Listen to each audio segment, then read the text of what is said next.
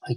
えー、今週は先週の木曜日かな。あのー、久々にもうんう10年ぶりぐらいのレベルでバスケットボールしに行ったんですけど、はい、はい。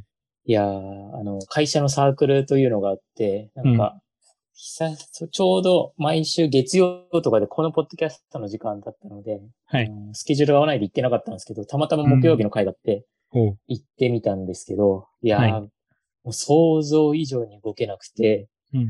はい。途中でもう、あの、なんていう、ダウンというか、あの、もうゲーム形式から一旦い外してもらったりして、で、帰ってきてからとか次の日とかも辛くて、はい。なんか、やばいな。結構、あの、リングフィットしたりとか、家で運動してるつもりだったんですけど、まあ、ちょっと足りないなと思って、はい。なんか、もう少しリングフィットやろうかなとか、ジョギングしようかなとか思ったりして帰ってきましたという話ですね。カレーです。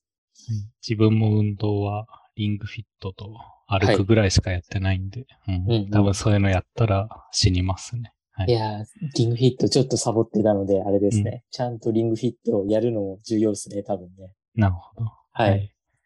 で、私の方は最近、その手伝ってるプロジェクトの案件で、そのブロックチェーンのソラナっていうのがあるんですけど、それのソラナが今、えっ、と、ソラナの、えっ、と、サマーキャンプハッカソンっていうオンラインのハッカソンをやってて、はいそれに今手伝ってる2つのプロジェクトで応募するぞってなって、ちょっとそこの対応とかにも追われてますね。はい。うんレゴンです。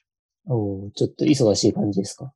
ですね。まあ、開発で、そこまでちゃんとした、えっ、と、プロダクトができてなくてもいいんですけど、まあ、そういう発表の場なんで、それに向けて開発をしたりしてますね。はい。はい。はい。えーそうですね。じゃあ行きましょうか、えーいこのポッドキャストでは、レゴンとカレーがパグルを中心としたデータサイエンス、機械学習に関連する情報、仮想通貨、XR、新しい働き方等について話しますということで、182回目ですね。はい。今回は時系列データのバリデーションの話と、今週の分析コンペと、あとは雑談といいますか、そうですね。その3つでいきたいと思います。はい。はい、えー今週はですね、時系列データのバリデーションに関する、えー質問に答えますということで、まあちょっとこれ私があのノートの記事を書いた話なんですけど、まあ、えーそうですね、あの質問者の方からあの1月からあ時系列データのまあ検証をどう、あの検証データをどう作るかの話で、うんまあ、1月から5月のデータで学習して、6月を検証データにして、まあ、購買ブースティングで学習しましたと。でこの時に7月のデータを予測したい時に、まあ、このままその1月から5月のデータで学習したモデルを使った方がいいのか、それとも6月の検証データも学習データに、はい、入れた方がいいのかとか、なんかそこら辺のなんか質問が来まして、うん。うん、結構、あのー話は具体的なんですけど、まあ、なんていうんですかね、回答が難しい問題だなと思って、はいそうですね、結構2、3日考えて、あのー回答を書いたんですけど、うんはい、そうですね。これ、まあ、あの、内容については、これは、あの、ノートの記事に書いてあるんで、そうですね、リスナーの方もちょっと話すとめちゃくちゃ長くなるんで、はい、読んでもらえればと思うんですけど、そうですね。あの、まあ、基本的にはもうそのまま使ってもいいと思いつつ、ただ6月のデータを確かに入れないと、あの、精度が出ないとか、あうの、ん6月のデータを絶対入れたい場合ってあるんですよね。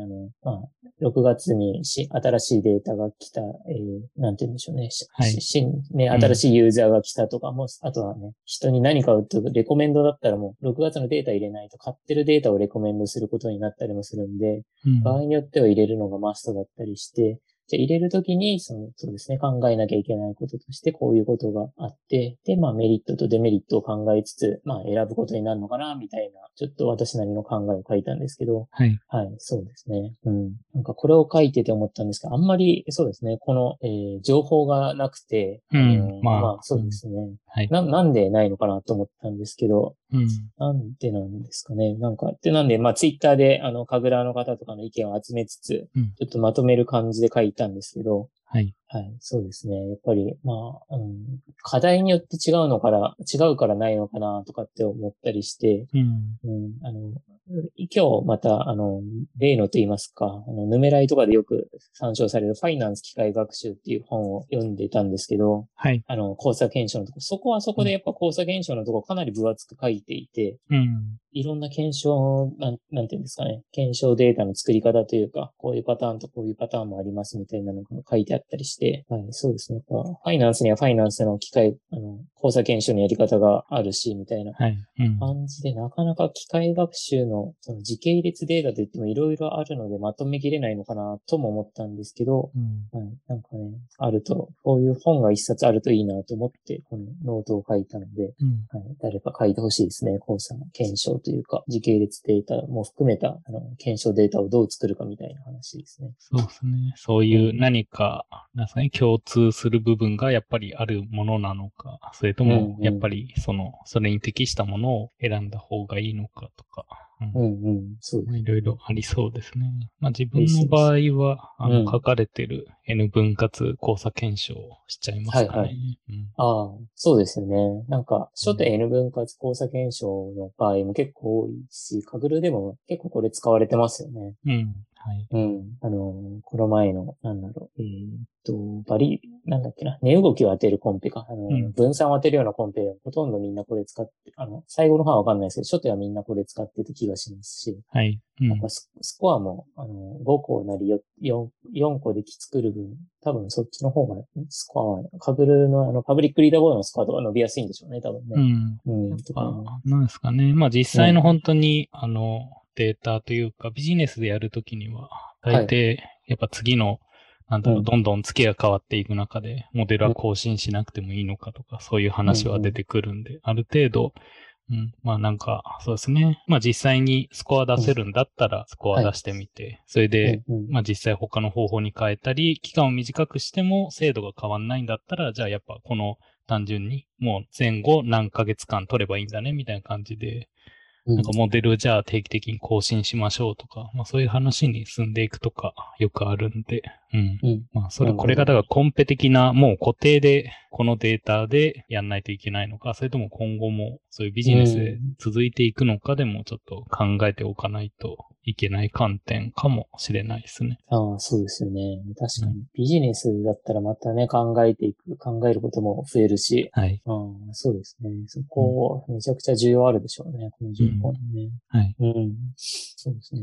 で、合わせて、まあ、あの、なんだっけ、ライト GBM とか、まあ、購買ブースティング系の、あの、イテレーションといいますか、どれぐらい学習するかっていうのも、うんあの、まあ、データ数によってちょっと変わってくるので、あのはいそのイテレーションも増やさなきゃそうですね。いけい。ないこともあるよね、みたいな話もちょっと、あの、ジャックさんが前、えっ、と、LT で使われていた資料をもとにちょっと書いたんですけど、はいはい。そうですね。この反応も結構、あの、つい、えーノート書いたところあって、なんか知らなかったんで、あの、なんでしょう、参考になりました、みたいな話とか、はい、そういうのもあったりして、この情報もあんまりないなと思って、あのうん。そうですね。この、なんか、購買ブースティングについて、めちゃくちゃ深くまとめますみたいな、そういう本も、もうもし誰か書いてくれたら、めちゃくちゃ需要あるのになと思いましたね。うん。うん。はい。なそういう、今のところまとまった本がないですよね、そこ。そうですね。まあ、うんそういう特化しすぎているのか、うん。なかなか見つかんないですね。それだけに特化した本というか。うん、特化しても、数千部からね、場合によっちゃ、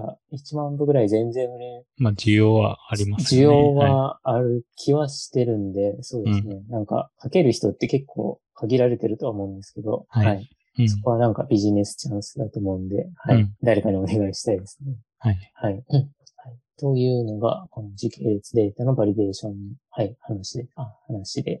はい。ちょっと、そうですね。あのーなんか意見とか質問とかあれば、ぜひ、あの、コメント欄とか、コメント欄というかあれか、エゴンカレーヘームの、うんえー質問のフォームとかもらえたらそうですね。またこれも話していきたいので、はい、もらえたらなと思います。はい。はい。で、えー次が今週の分析コンペというところで、はい。えー、カグルは2つかな、えーです新ねしいコンペが来ていて、うんこれ、あれ、マヨっていうのはもしかしたらもう先週から来てたかもしれないんですけど、えーそうですね。また病、えー医療系の画像データのコンペで、えー病理画像から、えー急性虚血性脳卒中の原因っていうのが、え2つあるらしくて、うん。その心原性かアテローム血栓性脳梗塞かっていうのの、まあ、2クラス分類をしましょうというようなコンペですね。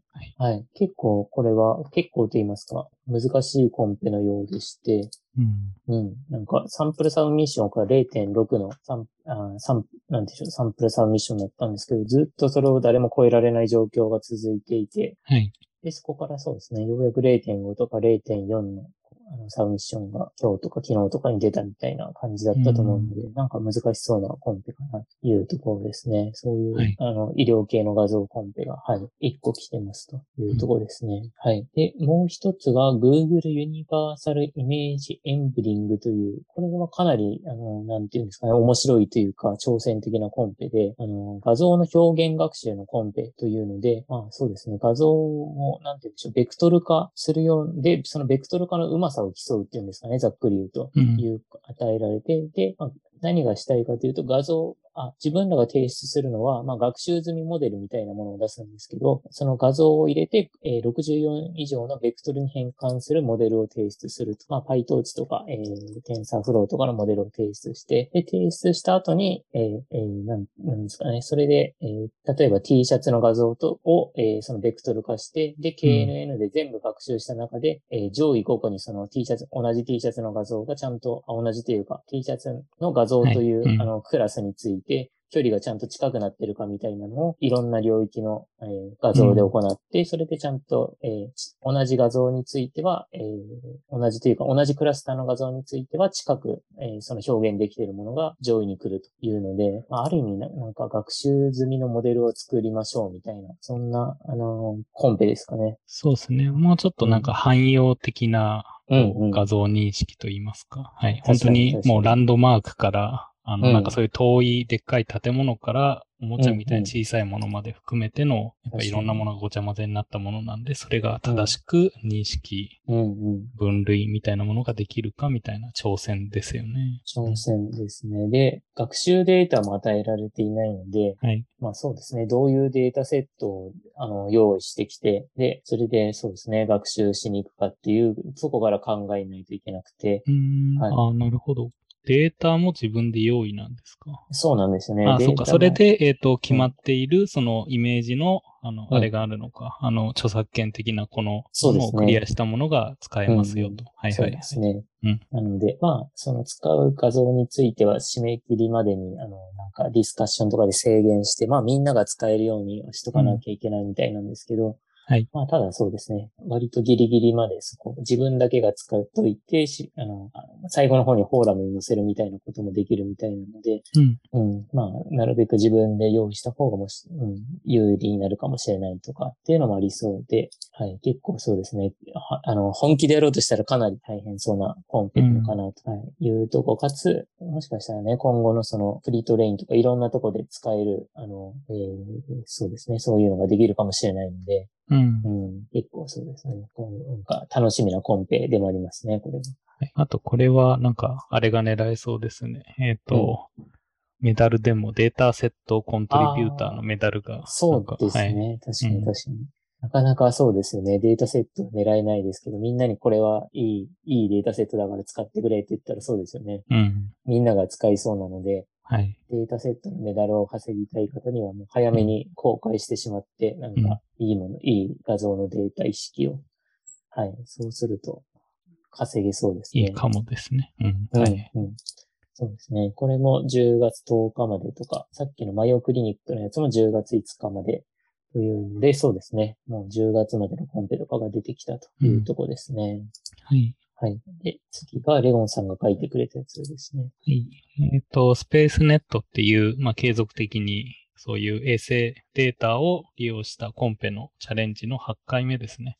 はい The Space Net 8チャレンジっていうので、それで今回のテーマは、えっ、と、洪水のディテクションで、えー内容的には、その、えーそういう震災、えー洪水があったところで、実際にこの建物とか道路が浸水したかっていうのを、えーその実際に事故が起きた後ですね、被害があった後の衛星データから、えー予測して、ここら辺に、えーセグメンテーションしてあった、なんか浸水がありますねっていうのを特定していく、そういうタスクのコンペですね。うーん。はい。まあ、なんで、えっ、と、画像で、それで、マルチクラスのセグメンテーションなんで、それでデータも RGB の、まあ、普通の可視光なんで、そこまで複雑な、えっとコンペではなく、まあ、もうどういうふうにそういうちゃんと見分けられるかみたいなところが観点なコンペっぽいですね。今回のタスク的には。うん。まあ、なんで、えー久しぶりになんか衛星画像系のあのうん大きめのコンペが来た気がするんで、はい。まあなんでちょっと興味がある人とかは触ってみると良さそうなところです。はい、はい。そうですね。うんそれでここがまあ提供している、えっ、と、マキサーだったかな。えーっていうのが、えー結構最近、あの、結構高解像度の衛星データとして、うん。マクサーか、えっ、と、まあ、注目されているものなんで、そこら辺のデータというか、まあ、あの、単純に高解像度なだけなんですけど、うんまあそれが使えるっていうか、まあ、そういうデータとして見れるんで、まあ、興味ある人はそこら辺も注目しているものかもしれないですね。えー、あマキサ。あ、マクサーでした。マクサ、はいマクサ。えーはい高解像度のデータなんですね。ですね。はい。うん。まあ、結構最近も、なんかツイッターとか見てると結構このアカウントがいろんなつぶやきしててくれて、うん、うん。それなりに最新のリアルタイムのデータとかも手に入るんで、そういうウクライナでこういう事故が、みたいな、そういうのを結構、あの、頻繁にツイートしててくれたりして、結構解像度いいな、みたいな注目してたんで、うん。で今回そのデータが使えるってことで、少し、えうんーそこら辺も興味ありますかね。このサイトのトップコーダーというところはい。トップコーダー体自体は、あれですはね、京プロとかでよく有有名名な。なとかで、そうですね、聞くサイトですね。うんん。まあ、それがトップコーダーでも、まあ、こんな感じでスペースネットとかも以前やってて、まあ、ちょっとうん長期めの、そういうコンペとか、うん、うんやってますね。トップコーダーでも。えー、なるほど。提出は CSV ファイルの提出なのかなですなんね。かはい。あの、セグメンテーションでの、えっ、と、一行ごとの提出なはずですね。やつで、ただ、えー推論の時間制限みたいなやつがあるんですね、最終的に。はい、はい。ファイナルテスティング、えー、P38X ラージで 2, 2 days 以内かな。うんなるほどそうですね。なるほどあ。そういう制限もありつつっていう感じみたいですね。はい。うん。でも賞金も結構高いですし、なんか、そうですね。やってる人が少なければなんか狙い目そうだけど、まあ、そうですでねもやっぱ流行っそんなね、少ないわけではないですね。そうですね。はい。まあ、なんうかん世界的に、まあ、もううん8回目も来ているんで、うんそれなりに有名な、なんですかね、うん衛星データ界隈だと有名なコンはいペ系ですね。はい。なるほど。はい、えーそうですね。これここが新コンペというところで、はいで、あとコンペ終了したというので、えーこれはあまり終えてなかったんですけど、UW メディソンという、えー何でしたっけ、セグメンテーションするコンペだったのかな、これは、えーうんそうですね。そのコンペがカグルで終わりましたというところで、そうですね。これはちょっと、あのーセグ上位のあのセグメント、えーソリューション見てもよくわからなかったので、うん。そうですね。やっぱりなんか画像系のあのコンペとかあのソリューションは全然終えてないのがあって、はい。そうですね。やっぱりなかなか難しいなというとこでしたね。うん。うん。なんか2ステージあモデルだ、あ、なんて言うんですか。あの、2回に分けるっていうんですかね。そういうモデルが皆さん使われてたみたいなのをツイッターで言ってましたけど、うん。ちょっとそうですね。どこかで、あの、セグメンテーションというか画像系もね、やりたいんですけど、なかなか手がつかないですね、自分は。レオンさん割と画像もやってますよね。ねそう、まあ結局衛星データ扱うには画像うんうもん必要になってくるんで。うんしかはいも、なんですかね、もともと衛星データとこういう医療系は相性がいいというか、うん。なんか、まあ同じような目的でやっぱ使われることがあるんで、もしかしたうんらそういう同じようなドメイン知識とかも使えるのかもしれないですね。分野は違えと。はい、はい。うんで、あと、結果待ちとして、えー先週も少し話したんですけど、フォースコアコンペですね。あの、うんちょっとテストデータにあのバグがあってというところで、そうですね、はい公式がバグがあったのであの、少し待ってほしいみたいな話をしてて、で、最終的にですね、あのーまあ、バグがあったスコアっていうのは残しつつ、うんあのー新しくですね、そのバグがないテストデータで全部のサブミットデータをもう一回再実行するというので、で、再実行した後にちょっとどういう処措置があるかっていうのはまだアナウンスされてないんですけど、はい。とりあえず、4、5日かけて今、あの、2万2000の全サブミットを再実行するということになっていて、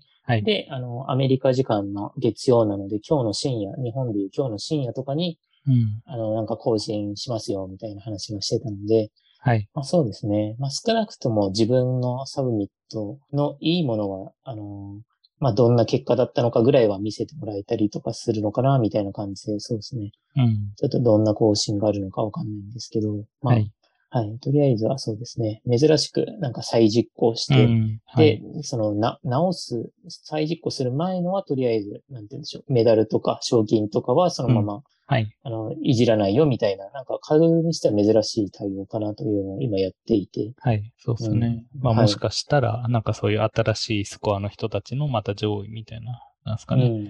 あの、カグルデイズの、あの、今行われているチャンピオンシップみたいな感じで、うこんうん。う、もう今の現時点での上位の人は抜いて、新しいい。ランキングで上位の人にはまあたーメダルとかそういうのはあるかもしれないですなねる。ほど。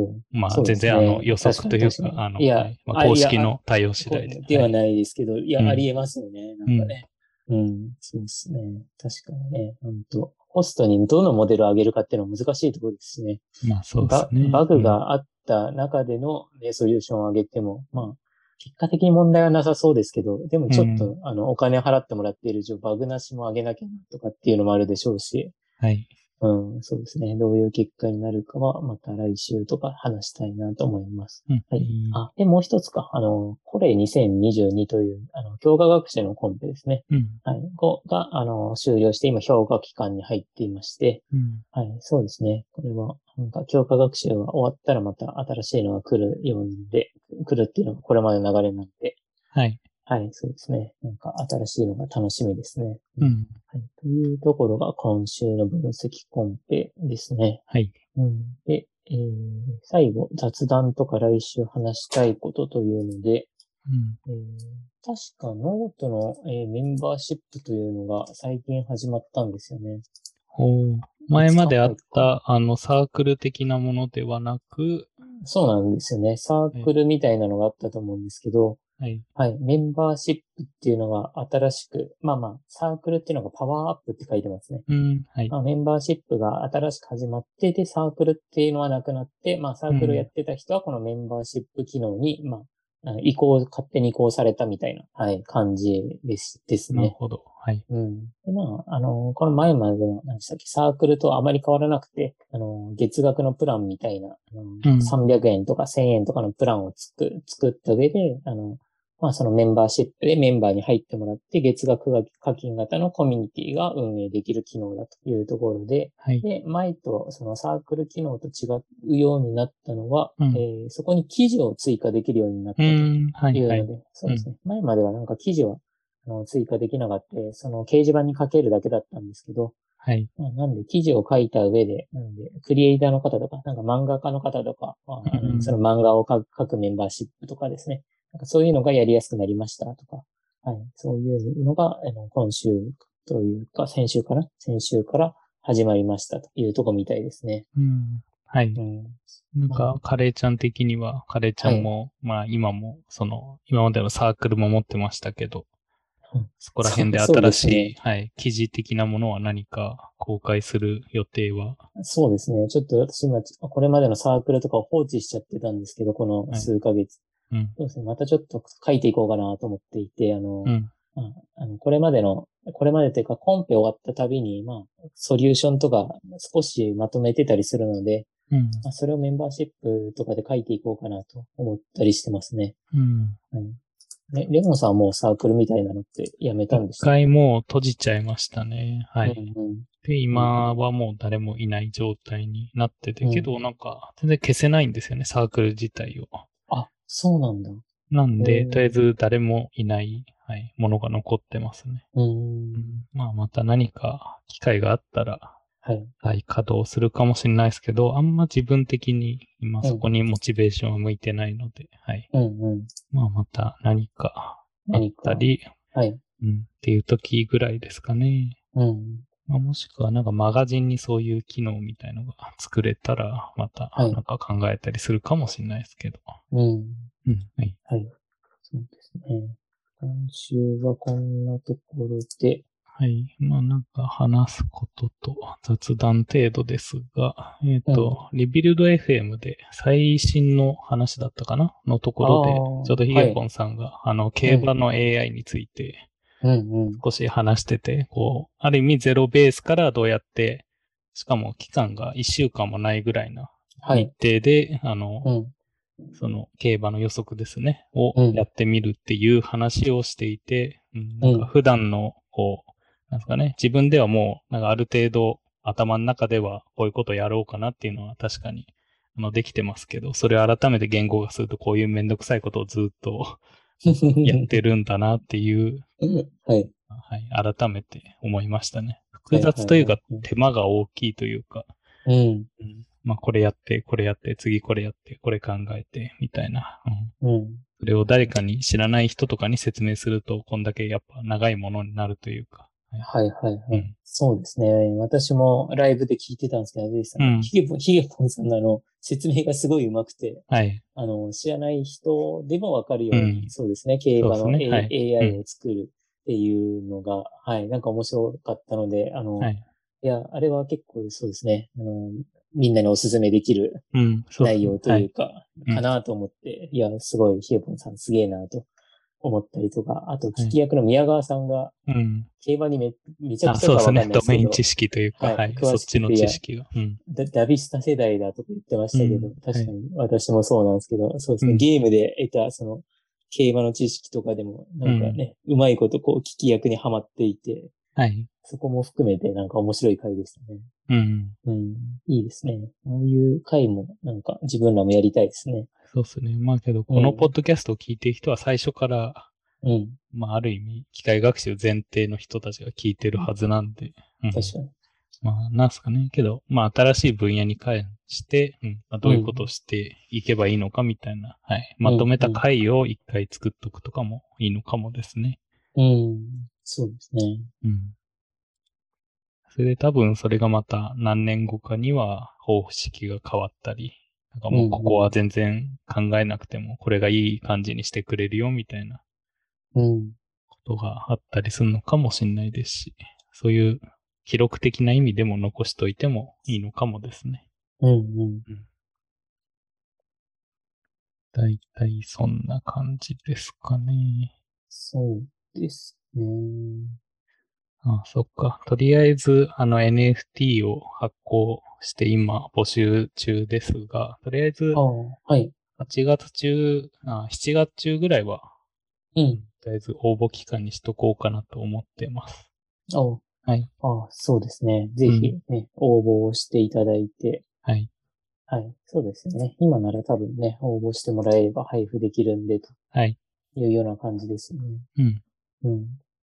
まあはいなんで、とりあえず7月いっぱいぐらいをとりあえず最初の目安にして、はい。うん。一回締め切ろうかなと思ってます。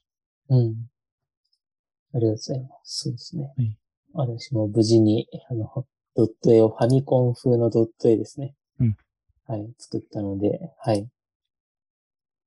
ちょっとね、これで、あれですね。第2弾とかあるとしても、はい。割と一回作ったので、同じ仕組みでレゴンさんにもう一回発行してもらえるとかも多分やりやすくなったんですよね。そうです。ね。はい。それで同じシリーズみたいな、あの、データは残せるんで、まあだかうんうらんシーズン2みたいな感じにもできると思いますし、はなるい。ほど。うん今度シーズン2でまたはい挑戦したいですね。うん。はい。今回は 96×96 だったんですけど、うん。ピクセル数がですかね。あ、そうですね、ピはいはいクセル数が。はい。ゲゲームの絵とかだと、もう、あの、ファミコン風のマリオとかだったらもうめちゃくちゃちっちゃいですもんね、これうね。ん。はい。 12×12 とかなのかな。そうですそね。れで、まあ、あの、キャラをその表現できる。ね、マリオとかうんルイージーとかね、ピーチとかを表現してるのを見ると、で、3色ぐらいで表現してるのかな、それうぞれ。ん。はい。いやー、うまいですね。なんかこういう表現にも、なんか挑戦したいですね。はい。うん。うん。あの、レゴンさんとか、私のアイコンのそれぞれとかね、そういうのも作っていきたいですね。はい。ですね。うん。うん今週はこんなとこですかね。ですね。はい。はい。それでは、これで終わりたいと思います。はい。はい。ありがとうございました。ありがとうございました。